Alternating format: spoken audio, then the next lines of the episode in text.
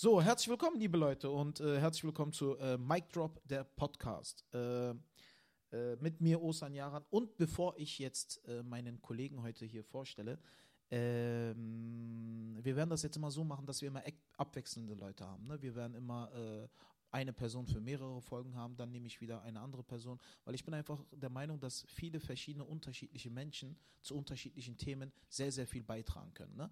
Heute habe ich einen sehr, sehr guten Kumpel bei mir, einen meiner längsten Freunde in der Comedy-Szene und auch einer meiner dicksten, um ehrlich zu sein. Äh, er ist, äh, bevor er sich selber gleich vorstellt, einer der Liebsten, ne? Also Marco, oder? Kann man schon so sagen. Ja. Und ach so, auch an dieser Stelle, ne? Mic Drop, der Podcast, die nächste Konstante nach mir, der Mad, äh, Mad Monkey Room mit Marco, dem Chef. Äh, eine Kollaboration zwischen Mad Monkey und mir, weil äh, Mad Monkey ist halt mein zweites Zuhause. Und äh, deswegen auch an dieser Stelle. Und genau, Philipp, Philipp Ukil, mein Kumpel, mein sehr, sehr guter Freund Philipp, ein Veteran der alternativen Berliner Szene. Jetzt Dankeschön. überreiche ich Philipp einfach mal das Wort. Philipp, sag mal was zu dir. Stell dich mal vor, was machst du? Welche Projekte? Welche Open Stages? Wann hast du angefangen? Ich will alles wissen. Ja, ich bin äh, Philipp Uckel, ich bin Stand-Up-Comedian aus Berlin. Ich bin seit äh, auch ungefähr Anfang 2014 dabei. Wir haben ja damals zusammen angefangen. Wir haben uns kennengelernt in der Scheinbau und im Kukabura. Das waren so damals diese einzigen Stand-Up-Open Stages, die es gegeben hat in Berlin.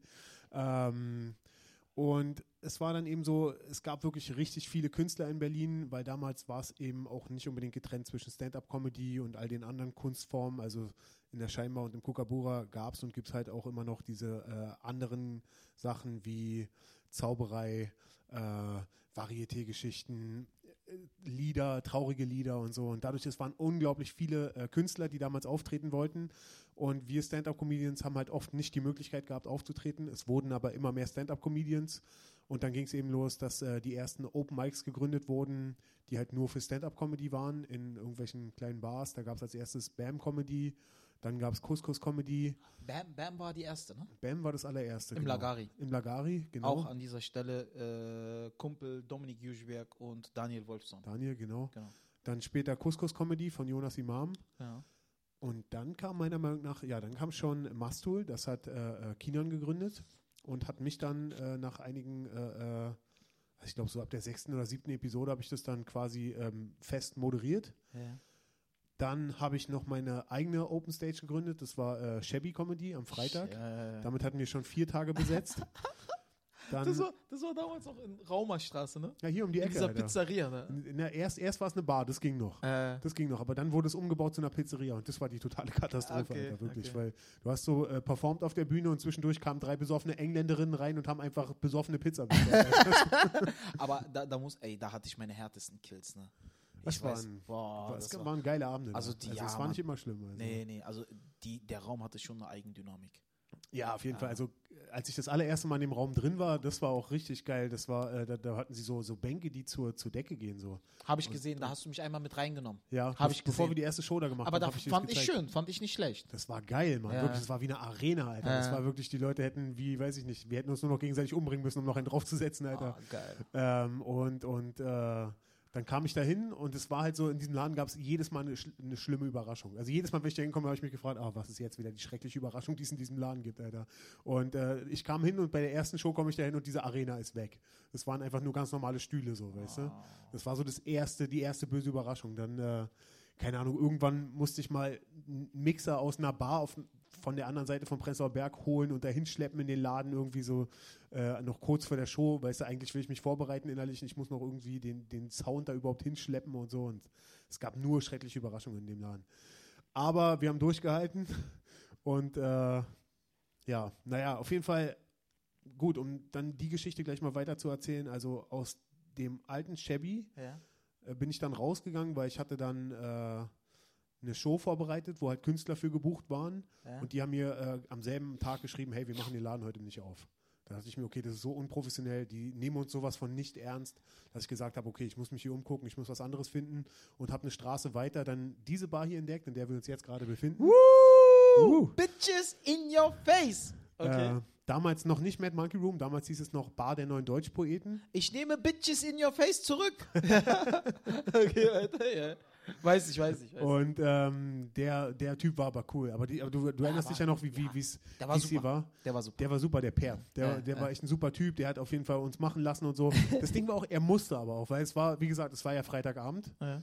Und ich kam hier rein und hier war tote Hose. Ja. Er hat irgendwo da hinten gesessen und hat mit vier Leuten Poker gespielt, seinen privaten Freunden, und hier war nichts. Und ich habe so gesagt, hey, wie sieht's aus? Hast du Bock, dass hier freitags 50 Leute kommen? Und er meinte, ja, klar, gerne. Also er hätte auch nicht Nein sagen können, wenn er gewollt hätte. Ja. Und ähm, ja, dann, also er hat das wirklich respektiert, aber, aber die äh, Location war ja damals noch anders gebaut. Also wir befinden uns jetzt hier gerade auf einer geilen Bühne. Dicker. Gucken auf ein Publikum. Erzähl mal, erzähl mal Story, erzähl mal. Wie, wie war sie? Guck mal, war, war, das war ja so, äh, genau, der Laden hieß ja äh, der, Bar der neuen Deutschpoeten. Genau, genau, genau. Ja. Als wir, äh, liebe Leute, für die, die es jetzt, äh, für die, die mal da waren, ne, du kommst halt rein, äh, direkt zu deiner Linken war eine Bar und hinten in der Ecke war eine Bühne.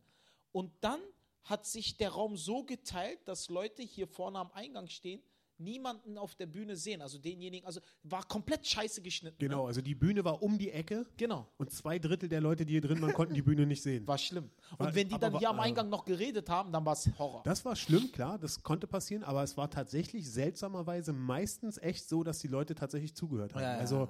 es war dann echt so, dass zwei Drittel der Menschen hier drin so ins Leere gestarrt haben und so waren so, ja, das war lustig. die, stell dir mal vor, die stehen da so, ah, ah gut. Das ah, war echt ah, witzig. Ah, ich, ich wünschte, ich würde wissen, wie der Typ dabei ausgesehen hat, als er das erzählt hat. wie war wohl sein Gesichtsausdruck? Ich weiß es nicht. Geil, geil, Und äh, ja, das war, äh, war, war verrückt, aber äh, es hat tatsächlich funktioniert, es war trotzdem immer voll. Ja. Und dann haben Nina, Marco und Nico den Laden hier übernommen ja, von Per. Ja, und am Anfang haben sie es ja auch erstmal so belassen und wir haben es weiter so gemacht. Und ähm, dann ging es eben weiter. Dann haben wir montags noch eine Show hier angefangen. Das war dann Mad Monkey Comedy, was ich mit Ivan Thieme zusammen gemacht habe. Was bis heute sehr erfolgreich läuft ne? und auch einer meiner Lieblings-Open Stages ist. Ist immer geil, auf jeden ist Fall. Immer geil, ja. Und ähm, dann kam noch mittwochs eine englische Show hierzu mhm. und dann haben, haben, die, äh, haben die drei, äh, Nico, Nina und Marco, eben gesagt, okay, fuck it, wir bauen um, wir machen jetzt einen richtigen Comedy-Club draus, wir versuchen hier an äh, allen Abenden Comedy-Shows zu machen und haben das ganze Ding umgebaut. Und jetzt ist es halt so, wie du es jetzt siehst, also es ist eine richtig schöne Bühne, äh, das Licht ist perfekt, äh, äh so die Leute sitzen im Dunkeln wie in einem Theater, gucken auf eine erleuchtete Bühne, es ist wirklich ein richtiger Comedy-Club geworden. Und äh, es ist eben so, dass die Bühne jetzt nicht mehr um die Ecke ist. Um die Ecke ist jetzt die Bar. Also jeder, der hier drin ist, sieht auch das, was passiert, was echt ein großes Hammer. Update ist. Hammer. Und ähm, ja, also ich habe gehört, es wird auch allseits äh, äh, gut äh, angenommen. Also ich, ich glaube, alle Leute, äh, die hier waren, erzählen nur Gutes über den Club, absolut zu Recht. Ganz klar. Also ich mache ja, ich mache ja jetzt, also zunächst einmal hier finden im Mad Monkey Room finden ja viele, viele Veranstaltungen statt. Ne? Mhm. Ne? Auch ich mache hier immer meine äh, in sehr unregelmäßigen, aber bewusst unregelmäßigen Zeiten stattfinde äh, Mic Drop Show mit Ivan Thieme, mir und immer einem prominenten Gast, auch hier im Mad Monkey Room. Und ich habe hier auch schon mein Solo gespielt, ne? Ostmane Integration gelungen. Ich erinnere mich, äh, ich habe für dich geöffnet. Genau, ja. genau, genau, genau. Und äh, Hammer. Also wir sind, äh, Marco, euch auch an dieser Stelle sehr, sehr dankbar, ne? dass ihr wirklich uns auf unseren Wegen begleitet. Und äh, ich meine, es ist ja, es ist ja ganz klar, dass ich mal der größte Comedian Deutschlands werde. Ich meine, liegt ja auf der. Nein, Quatsch, ich mache nicht Spaß, ich mache nicht Spaß. Ich bin's jetzt schon. Nein, Quatsch, nein, ich mach. Nein, nein, Quatsch, liebe Leute, nein, nein, nein. Aber nee, der springende Punkt ist, egal wohin uns unsere Karriere führt, ne? Das ist immer unser Zuhause. Absolut, also für mich, äh, für mich ist es auch ganz, ganz klar, zumal ich auch äh, ernannt wurde zum offiziellen, äh, ich habe den offiziellen Titel verliehen bekommen, ich bin jetzt künstlerischer Leiter hier. Geil, äh, geil, Dicker! Läuft bei Okay, mir. jetzt an dieser Stelle, in your face, bitch! Richtig, also da, ist es jetzt, da können wir es jetzt endlich platzieren. Nee, Quatsch, ich habe auch gesagt, dass ich dafür nichts machen will und sie meinten, hey, mach einfach nichts und, äh, und so sind wir alle glücklich. Geil, geil. Quatsch, äh, es war wirklich, ähm, ja, es ist auf jeden Fall, also ich glaube auch jeder, der hier mal war, ähm, hat das Ding immer in, in, äh, äh gut äh, in Erinnerung und erzählt auch jedem nur in den höchsten Tönen davon, völlig zu Recht. Und also ich sag mal, mittlerweile, ihr seid ja jetzt auch schon so lange dabei, Marco, äh, dass ihr auf jeden Fall echt schon maßgeblich beteiligt gewesen seid am Aufbau von vielen Künstlern, die jetzt hochkommen Sehr. und so. Ich sag nur Maria, die halt krass viral geht, die halt hier auch mit angefangen hat. Ja. Und äh, da kommt noch viel, viel mehr. Also da haben wir auf jeden Fall noch genau. einiges vor. Das ist, das ist jetzt ein sehr, sehr guter Übergang. Ne? Also es ist ja ich, ich würde ganz gern vorher noch die Geschichte zu Ende erzählen, weil ich komplett abgekommen bin so, von erzähl, der Geschichte, ja. die ich eigentlich erzählen wollte. Erzähl, also erzähl. vom Shabby sind wir ja dazu gekommen, wie es dann hier dazu kam, dass jetzt der Mad Monkey Room da Ach so, war. Erzähl, okay, klar, klar. Lass mich ganz kurz noch die Geschichte zu Ende erzählen, wie es war. Ähm, Es gab damals also Bam Comedy, ja. dann gab es Bam eine Zeit lang nicht mehr. Es gab Mittwochs Couscous Comedy, Donnerstags Mastool Comedy, Freitags Shabby Comedy. Dann hat Carvus Kalanta sonntags Chips und Joghurt gegründet, wo später Daniel Wolfson dazugekommen ist. Dann hat Ben Schmid mich überredet, dienstags noch Punchline Comedy zu machen. Das hat nie gut funktioniert. Und dann ist Ben äh, äh, rausgegangen und ich habe die neue Location gehabt irgendwie. Ben war nicht mehr dabei und Dominik Joschwerk ist reingekommen. Ich mache das also dienstags immer mit Dominik, äh, mit Dominik zusammen. Eine Frage. Ja. Punchline war doch immer da, oder? Nein, Punchline war am Anfang noch in der Bar zum schmutzigen Hobby in Friedrichshain. Digga, das musst du noch wissen, Alter. Digga, da waren ja. die schlimmsten deswegen, Shows, Alter. Deswegen hat das nicht. Stimmt. Das war Irgendwo die totale. Friedrichshain oder so. Ja, ja, im RW-Gelände. Es war genau Oh. da, also du konntest nicht hingehen, ohne mindestens zweimal gefragt zu werden, ob du Marihuana kaufen willst. Ja, ja. Das da, wo man auch drin rauchen konnte und so. Wo man drin rauchen konnte, wo drin gekifft wurde und so. Stimmt. Aber das Schlimmste in diesem Laden war, das Schlimmste war, also die Bühne war direkt neben der Bar. Also Ja. du hast, wenn du im Publikum gesessen hast, du hast auf die Bühne geguckt und auf den Barkeeper. Du konntest, das Gute ist, du konntest auftreten und gleichzeitig dabei eine Cola bestellen. Das war gut. Ja, das war gut. Okay, erzähl weiter. Und äh, ja, das, das war halt katastrophal, weil wirklich, also Comedy funktioniert halt nur, wenn du wie hier im Mad Monkey Room, äh, wie in einem Theater, äh, isoliert bist von Ablenkungen und einfach nur den Comedian siehst und hörst und nichts anderes wahrnimmst. Und da war es halt das komplette Gegenteil. Da war halt diese Bar. Und zwischendurch, wenn sich jemand was zu trinken kaufen wollte, ist er einfach an diese Bar gegangen und war in deinem Set. Also, äh, es, also es war du, dein Joke. Und die Person, die gerade ein Getränk bestellt. Das war diese, diese Dreier-Dynamik, keine Ahnung, Alter. Und äh, das war, also das Schlimmste war, als Daniel Wolfson einmal auf der Bühne war, ich erzähle diese Geschichte, ich liebe es, diese Geschichte zu erzählen, kam der Typ mit Crushed Eis rein und knallt einfach nur einen Sack Crushed Eis auf diese Bar und Daniel steht einfach nur daneben und versucht Comedy zu machen, wirklich. Es war, es war grauenvoll, wirklich. Und also das, das funktioniert natürlich nicht. Und äh, ein großes Problem war halt auch, das war halt eine ganz normale Bar mit ganz normalen Stammgästen, die halt jeden Abend da trinken. Hm. Und die wollten halt äh, zuhören. Also die wollten, nee, Moment mal, die wollten nicht zuhören, die wollten sich ganz normal unterhalten, Hm. wie, wie sie es jeden Tag tun in ihrer Stammbar. Und plötzlich kommt da diese Comedy-Show und sie sollen ruhig sein. Und das ging halt Okay. nur begrenzt gut so. Und dann haben halt Leute gequatscht, haben nicht zugehört. Das ist Versteh natürlich ich. immer katastrophal. Und Dann dann, sind, wir, sind wir zu Guido gekommen, äh, im Max Fisch im Akut, wo jeden Dienstag Punchline stattfindet. Immer eine super Show. Der Raum ist geil. Wir haben da unsere Ruhe oben. Guido lässt uns einfach machen. Äh, das ist auf jeden Fall eine geile Geschichte, auf jeden Fall. Ja, und das waren eigentlich so, dann, dann äh, habe ich aufgehört, Mastro zu moderieren, weil dann hatte ich ja schon, schon drei Shows mit Montag, Dienstag und Freitag. Dann habe ich Mastro nicht mehr moderiert.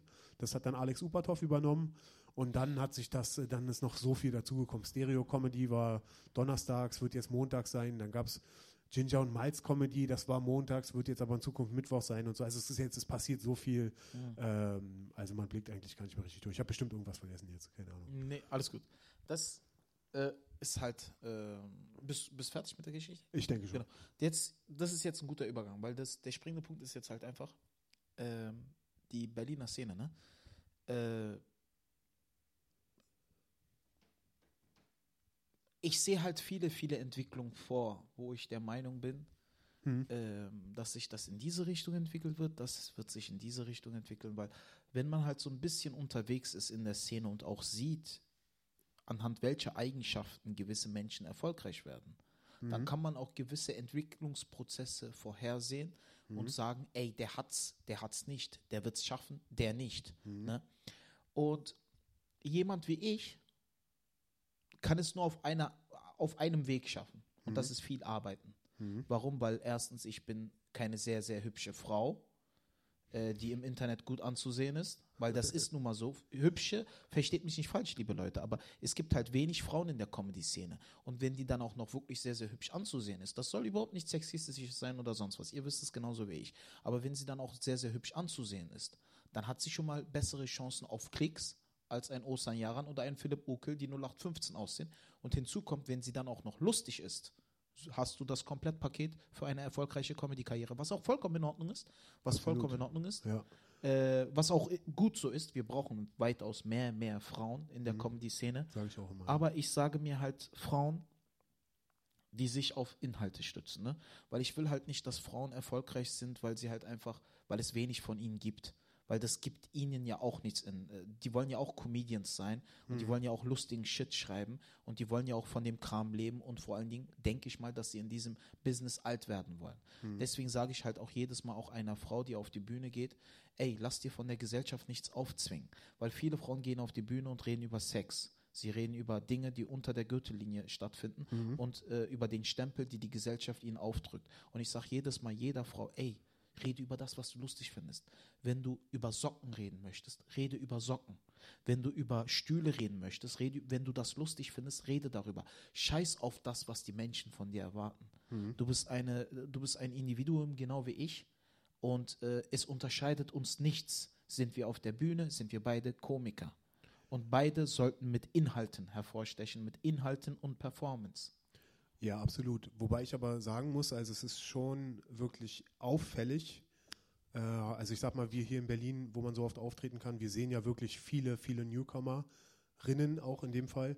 Äh, und es ist wirklich auffällig, dass wirklich fast alle von denen ihre ersten Sets gehen eigentlich immer über Sex oder Kram unter der Gürtellinie. Ja, ne? Was äh, ich deswegen vermute, ist eigentlich nicht unbedingt ein Stempel, sondern eigentlich eher so ein Bedürfnis, einfach aus sich rauszukommen irgendwie. Äh, keine Ahnung, also äh, ich, es gibt bestimmt jemanden, der das jetzt, äh, äh, der sagt, dass ich als Mann nicht mir darüber Vorstellungen machen soll, wie, wie eine Frau denkt oder so.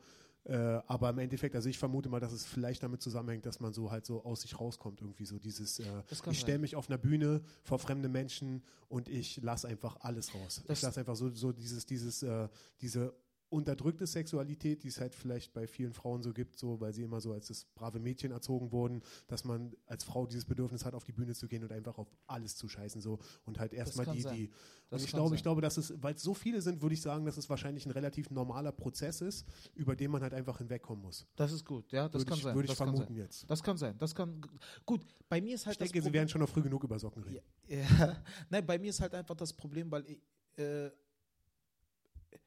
ich hatte noch nie in meinem gesamten Leben, und das ist auch eher, wirklich auch, wenn ich manchmal so sexistische Züge an mir, nie, weißt du, mhm. weil meine Frau, meine Mutter ist äh, eine Feministin, hoch 10. Also mhm. meine Mutter hat das sagen zu Hause, Dicker, also mit der mhm. legst du dich nicht an, die, äh, Alter, die bringt mich um, ne? also türkische Mama, Alter, Nudelholz, kaputt, ne? Ohne Scheiß, also ganz, ganz ehrlich, auch mein Papa, mein Papa sagt, bist du schlecht zu deiner Mutter, komm nicht nach Hause, ne? Also ganz ehrlich, also ich bin so erzogen worden, ja. Frau Boss, so erzogen worden, ne? Auch meine Frau, meine Ehefrau, meine Ex-Frau äh, äh, auch ganz klar, immer gut behandelt, niemals irgendwie sexistischen Scheiß oder so.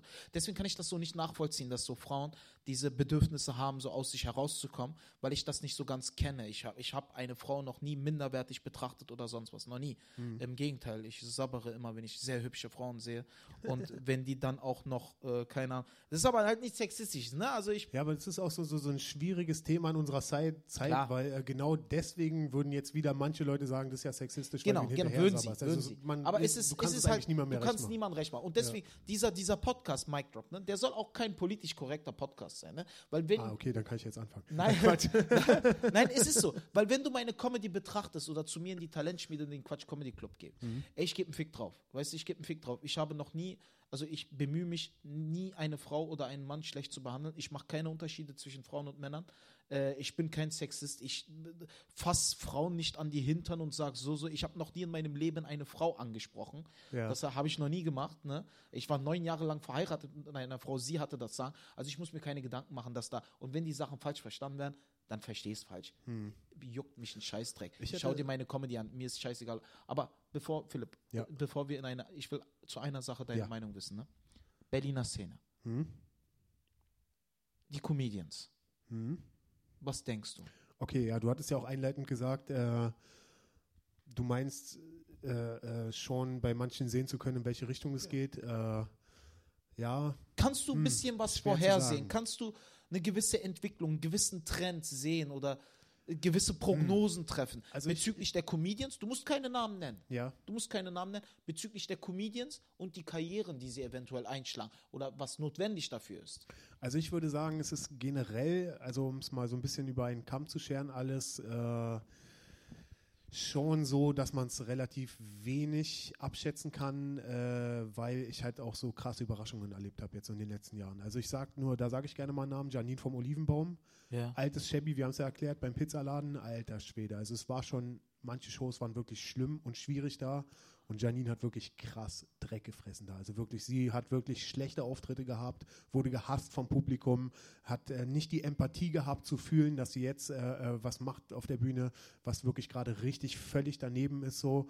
Und äh, sie hat sich auf ihren Arsch gesetzt, hat krass gearbeitet und ist richtig gut geworden und ist jetzt völlig zu Recht im äh, Nightwash Talent äh, Finale gewesen. Oder war sie, ich weiß gar nicht, sie war auf jeden Fall beim Nightwash Talent Award. Sie war auch im Finale, war oder? sie, war sie. Digga, völlig zu Recht und, ja. und sie hat sich einfach krass auf ihren Arsch gesetzt, ja. hat krass gearbeitet und hat also jede Prognose, die jeder über sie hat, hier diese Leute vom, vom alten Shabby, die haben noch zu mir gesagt, so, wir wollen die hier nicht mehr haben. Ich habe gesagt, Digga, es ist äh, meine Show, ich entscheide, wer hier auftritt und so. Die haben gesagt, nee, nee, wir wollen die hier nicht mehr haben. Die haben es wirklich ernst gemeint, die wollten sie nicht mehr haben, so. Und ähm, also das war wirklich, wirklich äh, krass, wirklich, weil sie, also wenn ich da hätte eine Prognose treffen müssen, wäre die Prognose klar gewesen, aber sie hat sich krass auf ihren Arsch gesetzt, hat krass hart gearbeitet und hat sich äh, völlig verdient äh, da eben ins Nightwash-Finale gekämpft. Und, äh, und ich denke, also Prognose hin oder her, das kann bei jedem zu jedem Zeitpunkt passieren, dass da plötzlich der Knoten platzt und jemand so hart arbeitet, dass er plötzlich äh, ein Ding rumdreht, wo alle sagen, das wird nichts und der ist plötzlich der krasse, weil er hart arbeitet. Oder auch eben äh, jemand, wo alle sagen so, Alter, der kommt gerade richtig hoch, das ist Next Upcoming Thing. Ähm, der arbeitet vielleicht nicht mehr so hart oder hat aus irgendeinem Grund nicht mehr so den Output und plötzlich ist der nur noch äh, einer von vielen so. Haben wir auch schon erlebt bei uns in der Szene. Und, äh, ja, ja, schon. Und, ich, äh, ja, ja lächeln. Auch, ja. äh, nein, und das ist halt so eine Sache, äh, das kann halt jeder, jederzeit passieren, also Prognose hin oder her. Also ich meine, im Endeffekt, äh, das, das würde ich also mal so als, als ähm, Häuschen drumrum setzen, um deine Frage, das kann jederzeit passieren. Es kann sofort, jederzeit kann sich bei jedem sofort die Richtung ändern. Der, wo du denkst, das wird nichts, boom, kann der plötzlich äh, explodieren. Und der, wo du sagst, Alter, der ist äh, morgen, morgen hat der äh, Morgen ist, äh, erfüllt er die Mercedes-Benz Arena, ist äh, in drei Jahren, bringt er mal für dasselbe Set, weil es sein Bestes ist. So. Es ist, ja, so sehe ich das auch. Aber, mh, mm, aber also, im Endeffekt, also du wolltest ja eigentlich darauf hinaus quasi. Nee, nee, nee, genau auf das wollte ich schon hinaus. Das ist mhm. schon richtig. Also die Antwort äh, ist schon genau zutreffend. Äh, für mich sind halt einfach gewisse Eigenschaften wichtig für mhm. eine äh, anständige Entwicklung. Wie Zum du ja auch meintest, eben harte Arbeit. Genau. Und also das ist eben genau das, was ich meine. Du kannst dich halt, du musst dich auf deinen Arsch setzen und hart arbeiten. Aber du musst vor allen Dingen es gibt gewisse es gibt gewisse Phasen in der Entwicklung eines Comedians, ne? Mhm. gewisse Phasen. Als ich zum Beispiel damals angefangen habe, da war es mir nur wichtig, dass die lachen, mhm. dass die lachen, also Hauptsache lachen, mhm. ähm, dass ich mich erstmal wohlfühle auf der Bühne, dass ich eine Komfortzone auf der Bühne entwickle. Ne? Mhm. Jetzt bin ich halt so dermaßen vorangeschritten in meiner Entwicklung, wo ich sehr sehr dankbar drüber bin, dass ich halt äh, mir keine Gedanken mache um Comedy-Routinen, wie schreibe ich sie, mhm. die fallen mir relativ leicht, äh, mhm. äh, Material zu entwickeln, mhm. sondern vielmehr über mein inneres Denken, über mein Denken, mein äh, wie generiere ich eine Atmosphäre auf der Bühne. Das ist mhm. es. Äh, wie komme ich auf die Bühne und lege komplett alles lahm, was mich lahmlegt. Zum Beispiel Gedanken, Ballast, Wie meinst du das? Also quasi Gedanken, die dich davon ablenken, was du gerade auf der Bühne tust. Also, genau, dass du nicht will, im Moment bist, meinst du? Genau. Also ich will, ich arbeite an der Perfektion, komplett im Moment zu sein. Das wie, wie machst du das? Äh, ich fokussiere mich immer mehr, immer mehr. Mhm. Jeder Gedanke, der kommt, visualisiere ich im Kopf, wie ich von dem Gedanken wegrenne. Und immer in Richtung Bit. Das heißt, ich visualisiere es im Kopf. Ne? Ich spiele ein Bit, weil guck mal, du musst halt, jeder Mensch versucht komplett im Bit zu sein. Das mhm. ist vollkommen in Ordnung, klar. Aber sobald du an Timing denkst, bist du es nicht mehr, weil du denkst an Timing. Mhm. Sobald du an Delivery denkst, bist du es nicht mehr, obwohl du gar nicht an die Welt denkst. Du denkst gerade an Comedy, du denkst gerade an dein Set, du bist gerade im Moment, aber du denkst an Timing. Mhm. Du bist nicht gerade im Moment. Weil wenn ich gerade mit dir rede, denke ich nicht. Ich rede. Weißt du, ich rede. Aber wenn du auf der Bühne bist und du denkst an Delivery, an Reaktion oder du denkst irgendwas in Richtung Stand-up, was auch mit deinem Set zu tun hat, was wo eigentlich jeder denken sollte, du bist im Moment. Du bist es nicht, weil ein Gedanke bringt dich wieder raus, bringt dich weg, hm. bringt dich weg vom Moment. Ne? Und das, an diesem kleinen Kram arbeite ich gerade. Das heißt, dass jeder Gedanke intuitiv in den Moment hineinfließt. Dass es auf der Bühne frei von Arbeit ist. Komplett keine Arbeit. Und du versuchst das zu erreichen, indem du den Gedanken, der dich ablenkt, visualisierst? Nein, äh, der Nein. Gedanke, sobald der aufploppt, ja? stelle ich mir immer vor, wie ich davon wegrenne. Ah. Und diesen Gedanken hinter mir lasse. Mhm. Das ist halt, ist halt äh, mentales Training, ne? Digga, das, das klingt aber krass, als ob mich das ablenken würde. Wenn ich versuchen würde, wenn ich versuche, was zu erzählen und in dem Moment mir vorstelle, wie ich vor irgendwas wegrenne. Nein, nein, nein, nein, dann performe ich mehr. Das ist mein Wegrennen. Ah, okay. Das also mein, du, mein Wegrennen ist nicht, dass ich mir das vorstelle, wie ich wegrenne. Mein Wegrennen ist in dem Moment, dass ich noch mehr performe, noch intensiver, noch mehr delivere, dass ich halt noch krasser lebe. Du erkennst quasi, also ah, Gedanke kommt Gedanke, auf ich und ich lebe nicht mehr. haben hier, du scheiß Gedanke, geh weg, Alter, und du versuchst es äh, äh auszublenden, indem du noch tiefer versuchst, in meine ins, Performance ins Perform reinzugehen. Genau. Ah, okay. Genau. Ja. Das ist halt das mentale Wegrennen sozusagen. Ah, und das okay. ist halt, das sind Entwicklungsstufen, ne? Das sind Entwicklungsstufen, die du in der Comedy hast. Ich sehe mhm. an ganz gewissen Comedians, die haben diesen Prozess anders schon bewältigt ich sehe andere Comedians, die sind gerade dabei. Ich mhm. sehe andere Comedians, die sind lange nicht noch dabei. Aber ich sehe halt gewisse Entwicklungsprozesse bei gewissen Comedians in der Berliner Szene. Und mhm. für mich wird es ganz klar leider sehr wenige schaffen. Mhm. Sehr wenige. Aber die Frage ist, man muss auch definieren, okay. was ist. Das, genau, äh, erzähle ich dir. Die ja, Frage ist, okay. definieren wir erstmal vor, im Vorfeld, Philipp, was ist Schaffen? Mhm. Was ist Schaffen? Was ist für dich Schaffen? Also für mich ganz interessant ist auf jeden Fall, dass du mal vor, hm, als du den Hamburger Comedy-Pokal gewonnen hast, wann war das, vor zwei Jahren oder was? Letztes Jahr. Wirklich? Fühlt sich an, als ob das schon zehn Jahre her wäre, Digga. Nee, nee, letztes Und äh, da hast du in einem Interview gesagt, so äh, die Berliner Szene, die wird in ein paar Jahren wird die die äh, äh deutsche Comedy-Szene dominieren. Mhm. So und und äh, jetzt sagst du quasi, äh, du denkst gar nicht, dass es unbedingt so viele schaffen werden. klar. Nein, nein, nein. Wir, wir das ist anders gemeint, aber. Aber erzähl mal, damit meine ich einfach, dass die Berliner Comedy dass einige, wenige, aber mit ihrem Berliner Touch dominieren werden. Ja. Weil sie einfach in Sachen Writing äh, vielen voraus sein werden, weil sie die Möglichkeit haben. Aber jetzt kommt hinzu, dass immer mehr Städte weitere offene Bühnen das ich heißt, auch. Also das ist, äh, das ist, das ist jetzt nicht mehr Vorteil, so. Das, das genau. ist bald Der Vorteil ist nicht hinfällig. mehr Vorteil. Genau. Also ist kein Vorteil ich mehr. glaube, in München ist es jetzt schon so, dass man genau. jeden Tag auftreten kann. Genau. Also das heißt, es ist kein Vorteil mehr. Das war letztes Jahr so, weil in Berlin alle Open Stages halt äh, komplett explodiert sind. Ja. Vor einem Jahr konnte man das noch behaupten. Heute revidiere ich diese Aussage ja. und sage, dieser Vorteil ist kein Vorteil mehr, ja, weil in München hast du jetzt mittlerweile auch sehr viele Open Stages. In Köln kommen sie nach, in Hamburg äh, kommen sie nach. Also die Jungs sind, sind, da um nichts hinterher. Also revidiere ich diese Aussage. Mhm. Aber jetzt sag weiter. Okay, gut. Also dann aber kommen wir mal zu deiner Frage, äh, die sehr interessant ist. Was heißt denn überhaupt, es zu schaffen? Äh, reicht es zu sagen, ich kann davon leben? Reicht es, äh, ich will ein Superstar sein, ich will äh, Arenen füllen? Reicht es äh, zu sagen, oder, oder will man, will man äh, Fernsehstar sein oder so? Also es gibt ja so viele verschiedene Möglichkeiten. Ich glaube, das muss ja jeder für sich selber äh, definieren. Äh, ja, das ist. Das Was ist, ist Schaffen für Frage. dich? Für mich ist Schaffen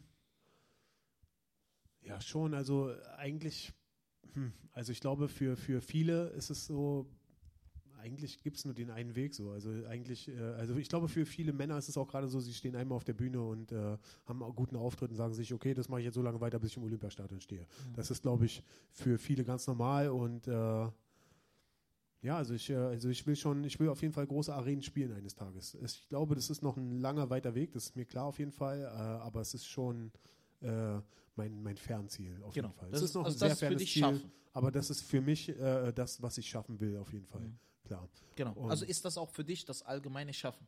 Ja.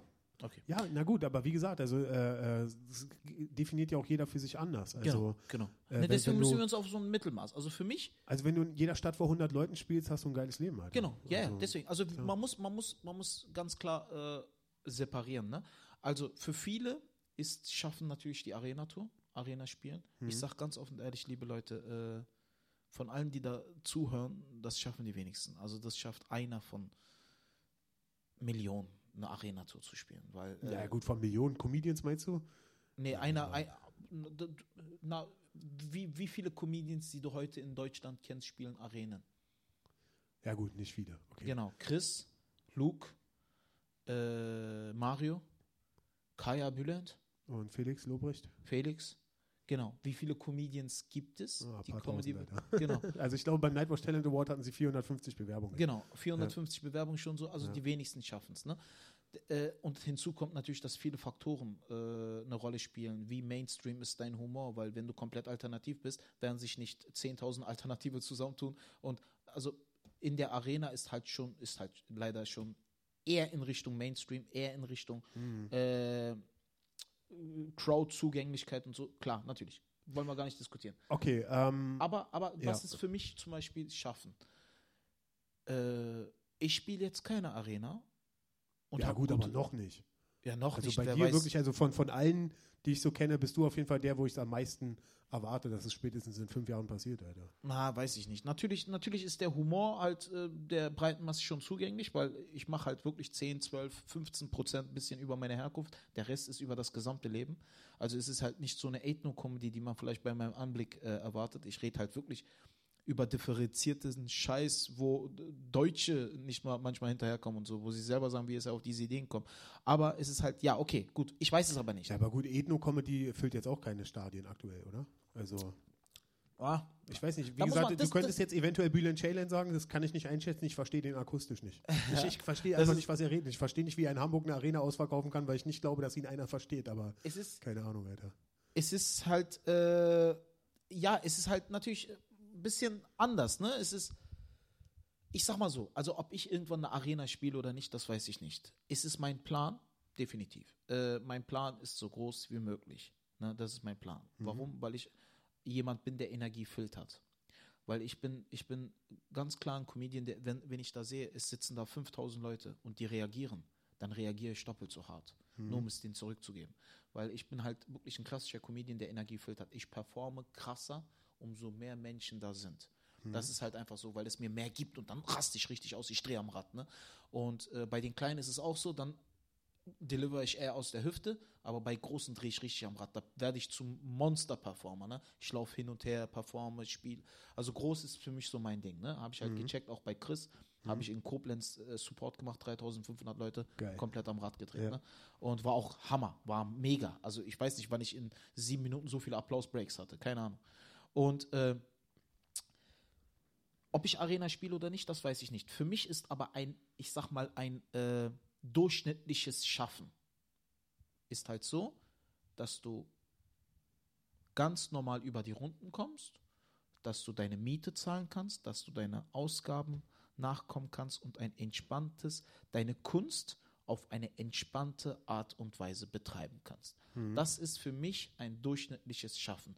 Und ich sage dir, leider werden auch sehr viele das nicht schaffen. W- Weil ich sehe halt in der Szene, manche In Leute. Berlin jetzt meinst du? Genau, in Berlin. Ich kann ja jetzt, die anderen Szenen kann ich jetzt nicht so beurteilen, aber ich sehe einfach gewisse Dinge, die mich wirklich sehr, sehr traurig machen und auch manchmal wütend machen. Okay, was denn? Menschen, die das nebenbei betreiben. Ja. Ja. Aber dann auf der anderen Seite sagen, ich will Stand-up-Comedian werden. Dicker, wenn du das nebenbei betreibst, gebe ich dir Brief und Siegel drauf, du wirst es nicht schaffen. Versteh mich nicht falsch, du wirst es nicht schaffen. Ich gebe dir Brief und Siegel drauf. Versteh mich nicht falsch. Wenn du irgendwie einen Hype hast, in die Medienlandschaft gerätst, klar, dann werden, du hast sechs Minuten, sieben Minuten, dann werden Autoren zu dir kommen und werden dich vollpumpen, weil du irgendwas hast, worauf die Leute stehen. Aber du hast es nebenbei betrieben, die Leute stehen jetzt aber drauf, du hast einen Hype, dann werden dich Autoren vollpumpen, du wirst zwei, drei Jahre rumgereicht und dann landest du als D17Z8 Promi bei, äh, keine Ahnung, irgendeiner Dschungelcamp. im Dschungelcamp oder sonst was. Du kannst machen, was du willst. Du brauchst aber eine Basis. Ich meine, guck mal, mich kannst du überall rumreichen. Wenn ich falle, falle ich nicht tief, weil Stand-up sagt mir keiner, was ich zu tun habe.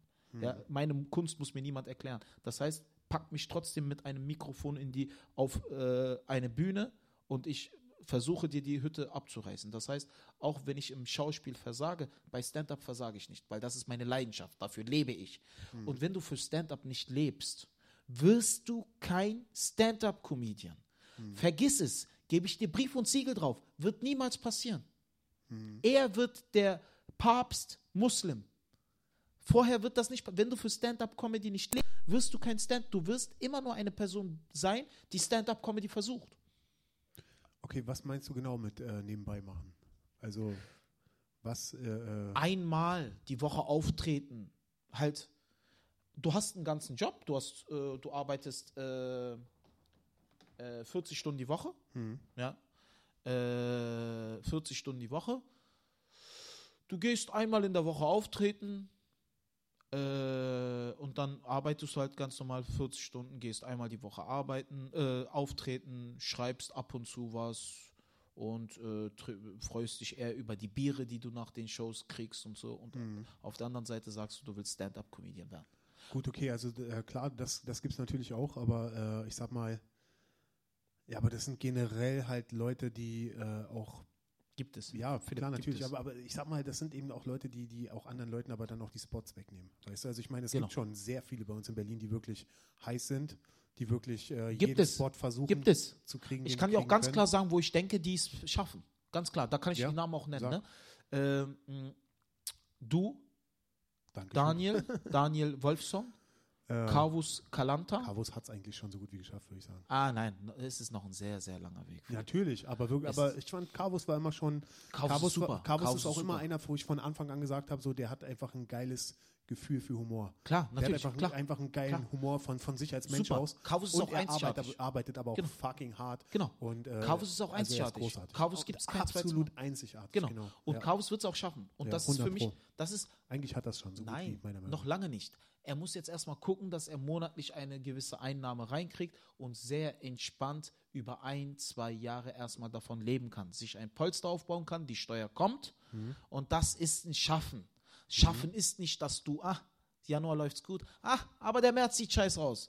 Ah, dies, das. Schaffen ist, also das von dem Schaffen, was ich jetzt gerade rede, da bin ich. Okay. Weil ich muss mich jetzt im November, muss ich mir keine Gedanken machen, wie der April wird. Ne? Na gut, aber das ist auch eine Definitionsfrage. Also ich sag mal. Nein, schaffen, aber guck, sorgenfrei deiner Kunst nachgehen. Okay. Wenn du dir darüber. Aber guck, aber, aber guck mal, es gibt doch auch eben den, der sagt, äh, fuck it, Alter, ich kündige jetzt meinen Job. Und dann, ah, fuck, dann kommt der März okay, aber egal, ich, ich kann nicht wieder äh, zu meinem scheiß Job zurück, ich muss, ich muss durch genau. diesen März durch, ich muss, ich muss es einfach schaffen. Das ist, das genau. ist jemand, der es schafft, Alter. Genau, der es schafft, der es aber noch nicht geschafft hat. Ja, gut, okay. Genau. Ja, das okay. Carvus ist aber auf dem besten Weg dahin, weil Carvus ist absolut genial. Ich finde ihn super. Er macht sehr, sehr gute Kunst und er ist schon auf dem richtigen Weg in Richtung etablieren. Absolut. 100. Da ist er da, komplett. Ben Schmid, ja. definitiv. Ben, ben Schmid ist sogar ein bisschen weiter als Carvus, bin ich der Meinung. Ja. Ja, weil Ben ist ein bisschen weiter, ein bisschen mehr Erfahrung und so. Ich sehe das auch mehr auch, auch äh, als Entwicklung. Ne? Ben ist ein bisschen in der Entwicklung weiter, denke ich, weil Ben hat, naja, Ben hat sich halt schneller rausgetraut als Chaos, ne? Ben wollte es halt alles äh, äh, so schnell wie möglich. Und genau. dadurch hat er jetzt halt schon mehr erreicht. Aber ich weiß nicht, ob, ob so von, von also ich finde beide beide killen, beide super, killen, beide, beide super. killen krass. Ja, da müssen wir auch nicht, da müssen ja. wir auch nicht Dings drüber diskutieren. Über, beide über, über, lange Sets hinweg ja. killen sie krass und haben super. mehr Material als, als also sie haben auf jeden Fall jeder können so, locker ein Solo spielen, haben mehr Material als als sie überhaupt in einem Solo packen können und so und ja. also beide, die sind schon relativ mhm. gleichwertig und aber aber absolut unvergleichlich auch. Mhm. Also beide Styles sind unglaublich unterschiedlich. Super. Deswegen also da kann man okay, nichts. Wen, wen sagst du noch?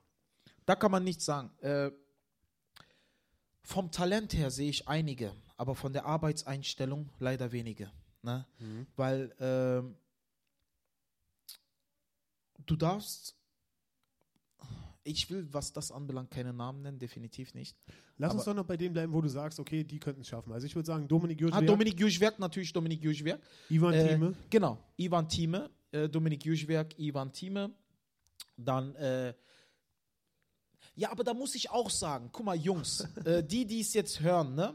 Äh, ich werde jetzt allgemein reden, ich werde jetzt keinen Namen nennen.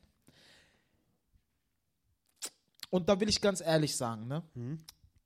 Äh, und ich hoffe, die Jungs werden es mir auch nicht übel nehmen. Jungs, ihr wisst, ich liebe euch Dominik, äh, Ivan, Daniel Wolfson, Carvus Kalanta, Ben, äh, Niklas und Niklas auch klar.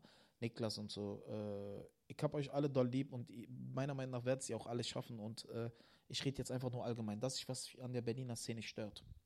Stört. Und das stört mich, ne? Mhm. Und das wird auch die Entwicklung vieler Menschen hemmen, bin ich der Meinung. Du musst ein bisschen Professionalität reinbringen. Mhm. Du musst ein bisschen professionell. Guck mal, ich bin nicht besonders dicke mit den Berliner Comedians. Ich mag sie sehr und ich hänge auch mit Dominik ab, ich hänge mit Niklas ab, mit Daniel, mit dir hänge ich ab, auch sehr, sehr gerne, ne? Äh, aber ist es jetzt nicht so, dass wir jeden Tag telefonieren und uns über die gesamte Szene austauschen? Mir ist vollkommen scheißegal, was ein Falk in seinem Privatleben macht. Vollkommen scheißegal, weißt ja. du? Für mich ist eine Open Stage Job. Mhm. Für mich ist das nicht, dass ich jetzt hierher komme und ich unterhalte mich mit Marco drei Stunden, kippen wir noch ein Bier und danach bin ich noch sieben Stunden mit den anderen Co Comedians hier vor der Tür. Nein, ich muss nach Hause, ich muss das Set bearbeiten. Ja. Okay, ich okay. habe gerade Set gespielt, ich muss nach Hause, ich muss mir das anhören, ich muss rewrite, es ist ein Job. Was du meinst, ist, dass äh, die Comedians sich zu viel zusammentun, um gemeinsam zu lästern wie kleine Mädchen. Genau. Das ist das, was du das ist das, willst, das ist das, was mich an der und es stört mich massiv, ne? Weil okay. es stört mich massiv. Du, Deswegen liebe ich dich, weil ich dich noch nie gehört habe, wie du und wir reden wirklich über jeden Scheiß, dass ich noch nie gehört habe, dass du über irgendwas lästerst. Deswegen ah, liebe Digga, ich dich. Auch, Nein, passiert, Philipp, du hast das Herz am rechten Fleck, ne? Und das wissen wir alle.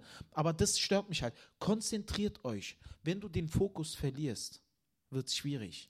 Aber ich finde auch zum Beispiel, ähm, das ist auch so eine Definition für eine richtige Freundschaft. Halt ein richtiger Freund ist auch immer noch dein Freund, äh, wenn du dich mal eine Zeit lang nicht gemeldet hast. Klar und, äh, und, sie, und hat einfach einen Respekt davor, vor dem, was du in deinem Leben machst. Familie, wir werden alle mal älter, Familie, äh, Arbeit, äh, Stand-up-Comedy als Job ist einfach unglaublich zeitaufwendig und, und äh, frisst dein Leben halt einfach auf und so.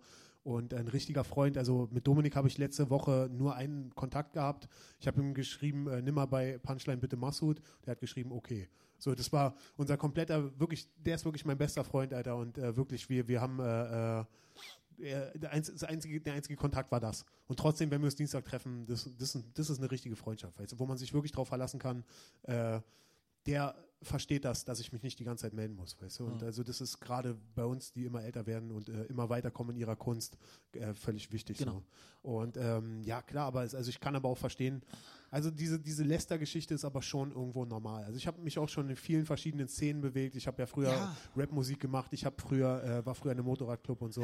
und äh, Digga, wirklich überall wird gelästert wie die kleinen Mädchen. Und wirklich, ich war nicht in einem, ich war in keinem unbekannten Motorradclub. Ich will den Namen auf der Bühne nicht sagen, aber es war kein unbekannter Motorradclub und wirklich die härtesten Typen, die du von Spiegel TV kennst, äh. haben gelästert wie die kleinsten Mädchen. Ich sag's dir wirklich. Ich sag's dir. Der Ben Schmid hat mir auch mal gesagt, das ist auch sehr, sehr intelligent, was ich finde, was er gesagt hat. Es ist auch, äh, man schützt auch die Gemeinschaft durch Lästereien vor äh, sozialen Angriffen oder sozialen Nachteilen schützt man die Gemeinschaft durch Lästereien. Ist auch gut. Okay, auch, ja, ja, ja, ja, okay, würde ich, würd ich sagen, weil äh, es gibt auf jeden Fall schon oft, habe ich das erlebt, wie jemand mir gegenüber seinen Frust abgeladen hat gegenüber einer Person und dann später zu dieser Person mega nett war.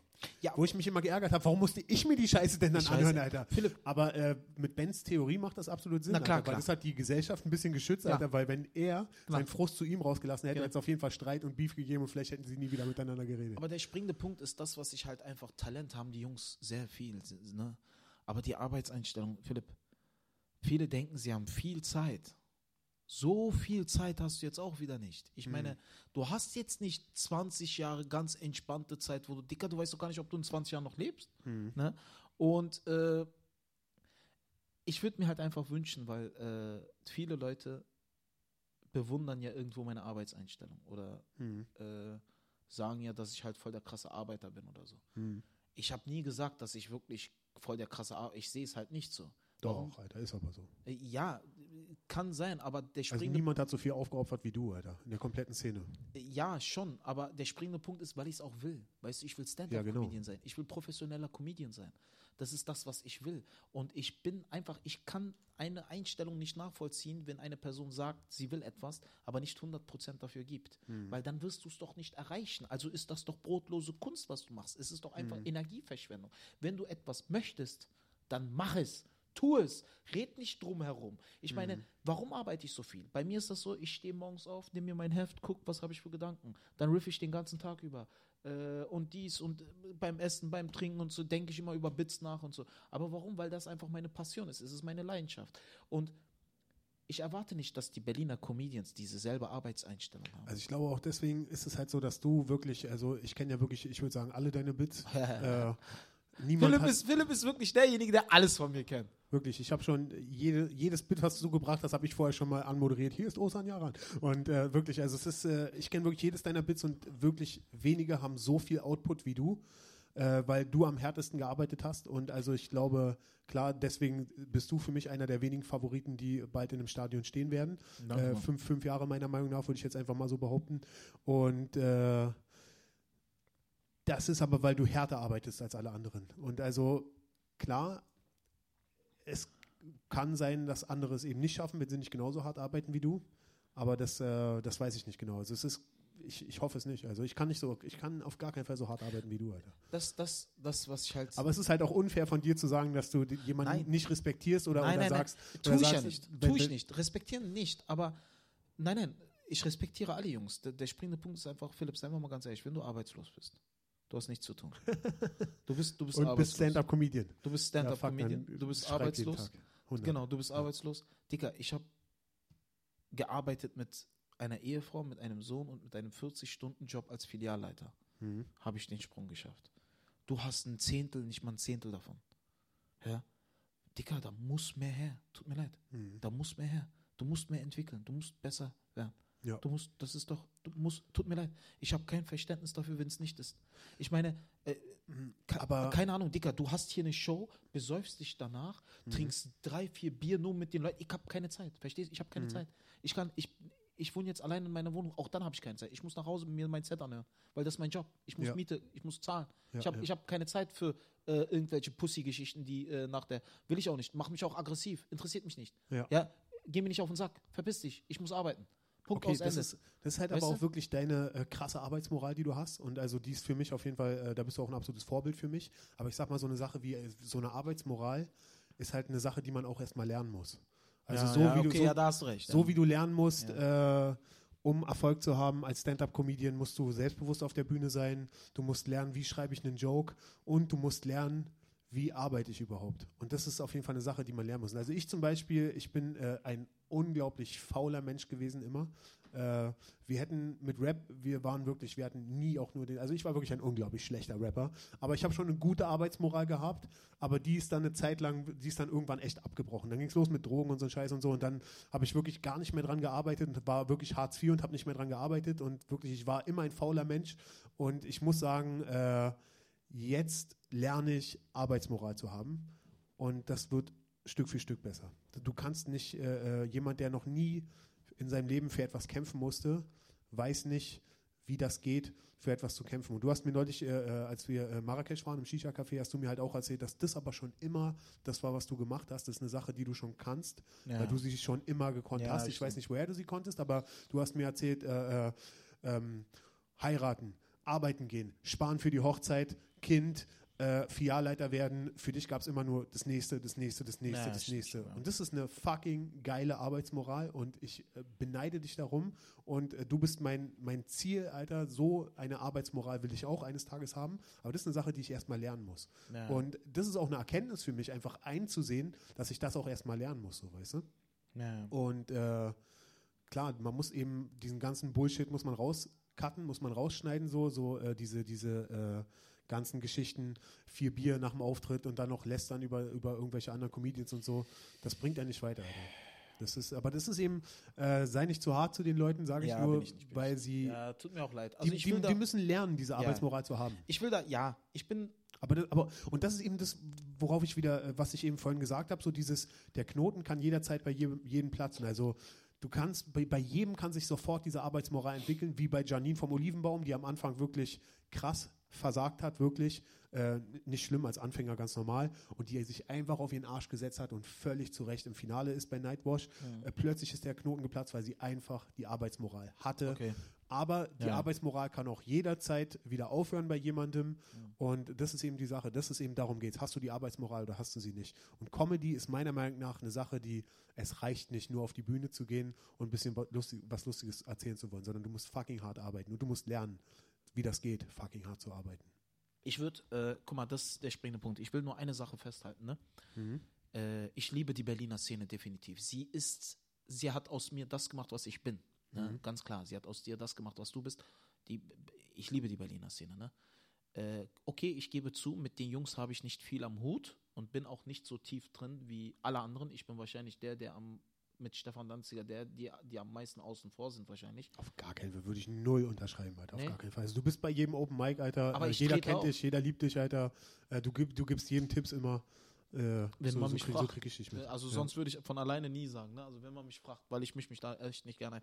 Äh, ich liebe auch die Jungs. Ne? Ich möchte halt einfach nur abschließend sagen, äh, was heißt abschließend? Ein bisschen machen wir noch. Äh, sagen, Talent, hat mir Marco vorhin auch schon gesagt, sind 10 Prozent. Mhm. 90 Prozent sind Arbeit. Mhm. Ne? Du musst arbeiten. Wenn du es nebenbei betreibst und auf eine große Stand-up-Comedy-Karriere hoffst, dann bist du ein Ignorant und ein Idiot. Ja. Ganz ehrlich. Ja, Weil ja. wenn du nicht arbeitest, guck mal, ich ne, nehmen wir mal diese Menschen, die einen Hype haben. Hm. Okay, abgesehen jetzt von Felix Lobrecht, bei dem ist der Hype vollkommen berechtigt. Hm, der Typ aber ist auch fucking hart am Arbeiten. Klar, klar. Der hat mir Felix, gesagt. Felix, über, da, da, müssen wir gar nicht diskutieren. Felix okay. ist King. Ja. Felix ist King. Da müssen wir, der hat es verdient. Und 100. der hat auch. Er arbeitet jeden Tag. Der, genau, der hat auch die Qualität, den Hype zu halten. Ja? ja. Also dem wünsche ich noch zehn weitere Hypes. Der hat es einfach verdient. Der ja. Typ steht seit acht, neun Jahren auf der Bühne. Der hat, der, der hat einen scheiß Atom, der hat scheiß Atomwaffen in seinem Waffenarsenal. Weißt ja, weil er aber auch jeden fucking Tag arbeitet. Klar. Er hat mir gesagt, wirklich, es gab nicht einen Tag letzten Monat, wo er nicht dran gearbeitet hätte. Hm. Ja. Vollkommen gut und vollkommen richtig, vollkommen berechtigt. Darüber müssen wir jetzt nicht reden. Aber reden wir mal jetzt über Menschen, die einen Hype haben, hm. die aber sich noch kein Wissen in keiner Branche angeeignet haben. Ne? Hm. Äh, diese Menschen haben einen Hype. Ja äh, ihre Videos gehen viral oder sonst was. Ich meine wirklich niemanden anderen. Halt ich, auch viele YouTuber gerade. Genau, viele YouTuber. Ganz interessantes Phänomen. Genau, nehmen wir, nehmen wir zum Beispiel YouTuber, die auch viral gehen. Ne? Ja. Und äh, viele Leute, die halt hier und viral gehen. Vollkommen in Ordnung, kannst machen. Aber einen Hype zu haben, ohne etwas richtig Grundlegendes zu können, das ist schlimm. Weil hm. du hast, du brauchst in diesem Business einen Sicherheitsboden. Weißt mhm. du? Weil wenn du fällst und aber sehr, sehr tief fällst, dann kommt Depression, Alkohol, Drogen. Wenn du aber fällst und du hast ein Polster, sagen wir mal, du bist eine Moderatorin oder du bist Stand-up-Comedian oder mhm. du bist Schauspieler, dann fällst du nicht so tief. Warum? Du hast ein Fundament, du hast eine Basis. Mhm. Du kannst immer zurück auf die Basis. Ja, wenn du aber in diese Medienlandschaft gerätst, ohne irgendetwas zu können, dann wirst du fallen. Oder du fängst an zu arbeiten und zu lernen. Mhm. Wenn du aber nicht arbeitest und nicht lernst, machst du es nicht lange. Du machst mhm. es nicht lange. Einen Stand-up-Comedian machen zwei Dinge aus auf der Bühne. Zwei Dinge. Individualität und Wissen. Individualität und Wissen. Das heißt, du musst die Technik beherrschen und du musst dabei so viele Fähigkeiten haben, individuell du selbst zu sein. Das sind 50 Prozent eines Kreises. 50 Prozent ist Individualität und 50 Prozent sind Wissen über die Kunstform. Diese beiden Sachen perfekt miteinander vereinigt und du bist der herausragende Stand-up-Comedian. Wenn du jetzt aber sehr, sehr viel Individualität hast, 90 Prozent und nur 10 Prozent Wissen, gehst du den Menschen irgendwann auf den Sack weil dann redest und redest und redest und redest und hast und einfach redest und ohne Punkt und Komma und ohne irgendeine Stand-up-Form und ohne irgendwie Punches und ohne du redest Punchlines einfach. Genau, und du redest einfach. Du gehst den Menschen auf den Sack. Schwätzer, Schwätzer, zum Beispiel. Genau. Wenn du aber 90% Wissen hast, aber 10% Individualität, dann lebt das Ganze nicht. Hm. Es lebt nicht. Du bist auf der Bühne und ja, die, Nummer ist komplett aufgebaut, aber Digga, wo ist deine Emotion? Wo mhm. ist die Energie? Wo ist das Leben? Wo ist das Gefühl in der Nummer? Ne? Das heißt, sind zwei Seiten einer Medaille. Das eine kommt ohne das andere nicht klar. Ne? Das heißt, Individualität und Wissen. Wenn du jetzt, sagen wir, in diese Business kommst, du hast sehr viel Individualität, aber du hast Wissen um gar nichts. Digga, du machst das nicht lang. Du machst das nicht lang. Entweder du eignest dir verdammt nochmal Wissen an, arbeitest wie eine Potsau, oder du wirst sehr tief fallen. Weil irgendwann ist der Hype rum. Und die nächsten warten schon. Ja. Und dann, was dann? Du hast kein Wissen. Ich meine, ich stell dir mal vor, mich jetzt, ich habe das vorhin schon gesagt, pack mich in jedes Format. Es kann alles schief gehen. Alles. Stand-up wird nicht schief gehen. Weil ich, Alter, ich schlafe, ich lege mich abends ins Bett, mache meine Augen zu und denke noch über Nummern nach, hm. damit ich auch einschlafe. Weil ich arbeite mich dann so, so dermaßen müde, bis ich halt dann komplett weg bin mit dem Kopf. Mhm. Ne? Es ist, aber ich gerne, ich kann es nicht anders. Es ist gerne, es ist eine Leidenschaft. Du, und, und deswegen, du kannst halt jedes Format ausprobieren, aber im Stand-up wird es funktionieren. Das ist halt der springende Punkt, weil ich es lerne. Aber ich würde sagen, das liegt auch daran, dass du äh, eben dir auch 100% klar darüber bist, dass du Stand-up-Comedian bist und alles andere ist nur on top. Genau. genau. Alles andere ist nur eine Spielerei, alles andere ist, äh, ist so, so, dein Standbein ist, du bist Stand-up-Comedian und dein Spielbein ist alles andere. Genau, das ist, ja aber, das ist ja der springende Punkt, Philipp. Du kannst von mir aus, dagegen habe ich nichts. Du kannst die Stand-up-Comedy ruhig nutzen, um berühmt zu werden. Vollkommen in Ordnung, dagegen habe ich nichts. Mhm. Mach es. Wenn du es willst, mach es. Aber du musst irgendwas gelernt haben. Das ist das Problem. Dann hab wenigstens Moderation gelernt. Weil, was, wenn das nicht funktioniert? Was dann? Was machst du dann? Was machst du dann? Was kannst du dann machen? Du kannst doch nichts. Mhm. Ich meine, Du hast nichts gelernt. Was willst du machen? Sagen wir mal, du hast die Stand-up jetzt genutzt, um berühmt zu werden. Ich glaube, Marco sieht das auch so. Wenn du, du bist jetzt berühmt geworden, du bist Stand-up-Comedian, ne? Du, äh, also du hast jetzt Stand-up, du bist mit, sagen wir mal, zehn Minuten viral gegangen. Ja, Stand-up. Oh, geil, geil, geil. Der Typ ist neu, der Typ ist neu, der Typ ist Killer. Äh, bla, bla, bla. Äh, krass und so. Ja, zehn Minuten hast du jetzt gemacht, hast viral gemacht.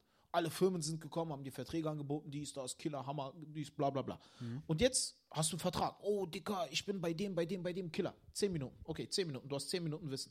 Du hast jetzt kein Wissen. Jetzt kommen Autoren, geben dir Material, Material. Du hast es nicht, du hast nicht, du hast nicht mal Ahnung, wie man das vorträgt. Ja? Und du versuchst dich jetzt.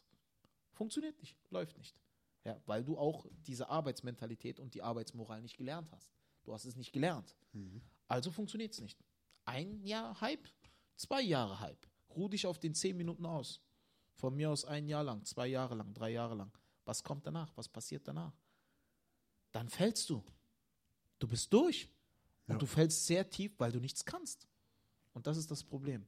Das ist das Problem. Deswegen ist mein Anliegen an die Berliner Szene, Jungs, ihr habt echt alle Talent. Wirklich Talent. Äh, ich sehe auch wirklich Minimum fünf, sechs Leute, die sehr, sehr gut davon leben werden. Ne? Dominik, Ivan, Daniel, Carvus, Ben und definitiv Ben tut ja schon gut davon leben.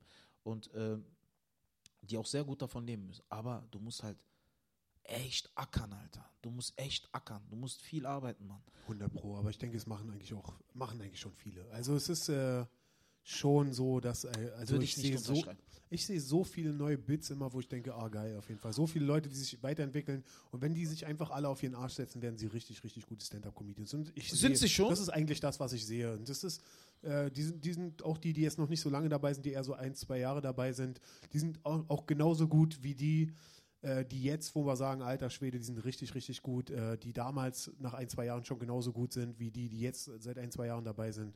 Es gibt so viele, so gute Stand-Up-Comedians, äh, die sind eigentlich alle auf einem guten Weg, denke ich. Also ist es halt einfach, setzt euch einfach auf deinen Arsch und hör nicht auf, dich auf deinen Arsch zu setzen. Genau. Das ist einfach. Genau, das ist halt der springende Punkt. Wenn ich halt manchmal diese Lockerheit sehe, wie locker sie ihr Leben gestalten, ich habe heute bis 13, 14 Uhr geschlafen, geht nicht, Digga. Geht 13 Uhr, kannst hm. Schlaf, mach am Wochenende, hm. in der Woche wird gearbeitet. Richtig. Weißt ja. du? Mach nicht. Oh, wann bist du heute aufgestanden? Ich rufe jemanden um 16 Uhr an, ja, äh, ja, hi, Osan, wie geht's? Ja, Big Digga, bist du gerade aufgestanden? Weißt du was? Pick dich. Geh wieder schlafen. Mit so einem unproduktiven Arschloch ich liebe dich, alles gut, wir treffen uns später, aber halt die Klappe, ich muss jetzt arbeiten, ich habe keine Zeit für dich. Es gibt, es gibt, auch so, so, so, eine Theorie, die besagt, äh, dass die fünf Menschen, mit denen man am meisten Zeit verbringt, unglaublich viel ausmachen, wie und was du bist. Ja. Also man sagt so, so, zeig mir diese fünf Leute, mit denen du am meisten Zeit verbringst und ich sag dir, wer du bist. Und ja, es ja. ist tatsächlich so, wenn du halt viele Freunde hast, die nur chillen, die bis um 16 Uhr schlafen und so, es ist halt relativ äh, klar, dass du früher oder später genauso wirst. Und ja. wenn du nur Leute hast, die Drogen nehmen in deinem Umfeld, wirst du auch früher oder später Drogen nehmen. Und äh, wenn du aufhörst, Drogen zu nehmen, werden die auch sagen, so werden sie dich weird finden, so. Und also so ging es mir damals und werden, werden äh, äh, kommen mit dir plötzlich nicht mehr klar und so. Und ähm, ja, man muss Cuts machen in seinem Leben. Und also wenn das jetzt für viele Zuhörer wahrscheinlich, also für alle beide, äh, wahrscheinlich richtig, richtig hart klingt. Hey, die letzte war über, keine Ahnung, die letzte war über 1000 noch was oder so. Ja, okay, da mache ich ja noch Werbung. Ja. Äh, nee, nee. Die letzte, ja, dicker, natürlich so unregelmäßig, wie wir das machen und so ohne Werbung und so. Und die letzte war bei 1056 oder also so, mich haben, mich haben 175 Leute gefragt, wann die nächste Folge kommt auf Instagram. Jo, ich mache nachher noch Werbung. äh, auf, jeden, auf, jeden, Fall, äh, ähm, was ich sagen wollte, wenn es jetzt sehr hart geklungen hat für einige da draußen, so dieses, was, du hast bis 16 Uhr geschlafen, leg dich wieder hin, du verdammtes Stück Scheiße. Es ist nicht so hart gemeint, aber es ist einfach ein fucking genau. Selbstschutz. Ja. Man darf Menschen nicht in sein Leben lassen. Wenn man eine Arbeitsmoral entwickeln will, darf man Leute nicht in sein Leben lassen, die keine Arbeitsmoral haben. Ja. Genau, also, das ist ein gutes Wort. Ja. Das ist ein gutes Wort. 100 Pro. Philipp, äh, also, Darf ich dann jetzt zu diesem Teil kommen, wo ich Werbung mache? Achso, ja, ja, kannst du gleich, warte. Ich will nur eine Sache sagen. Also, äh, liebe Berliner, Philipp und ich, wir lieben euch. Ich liebe die Berliner Szene.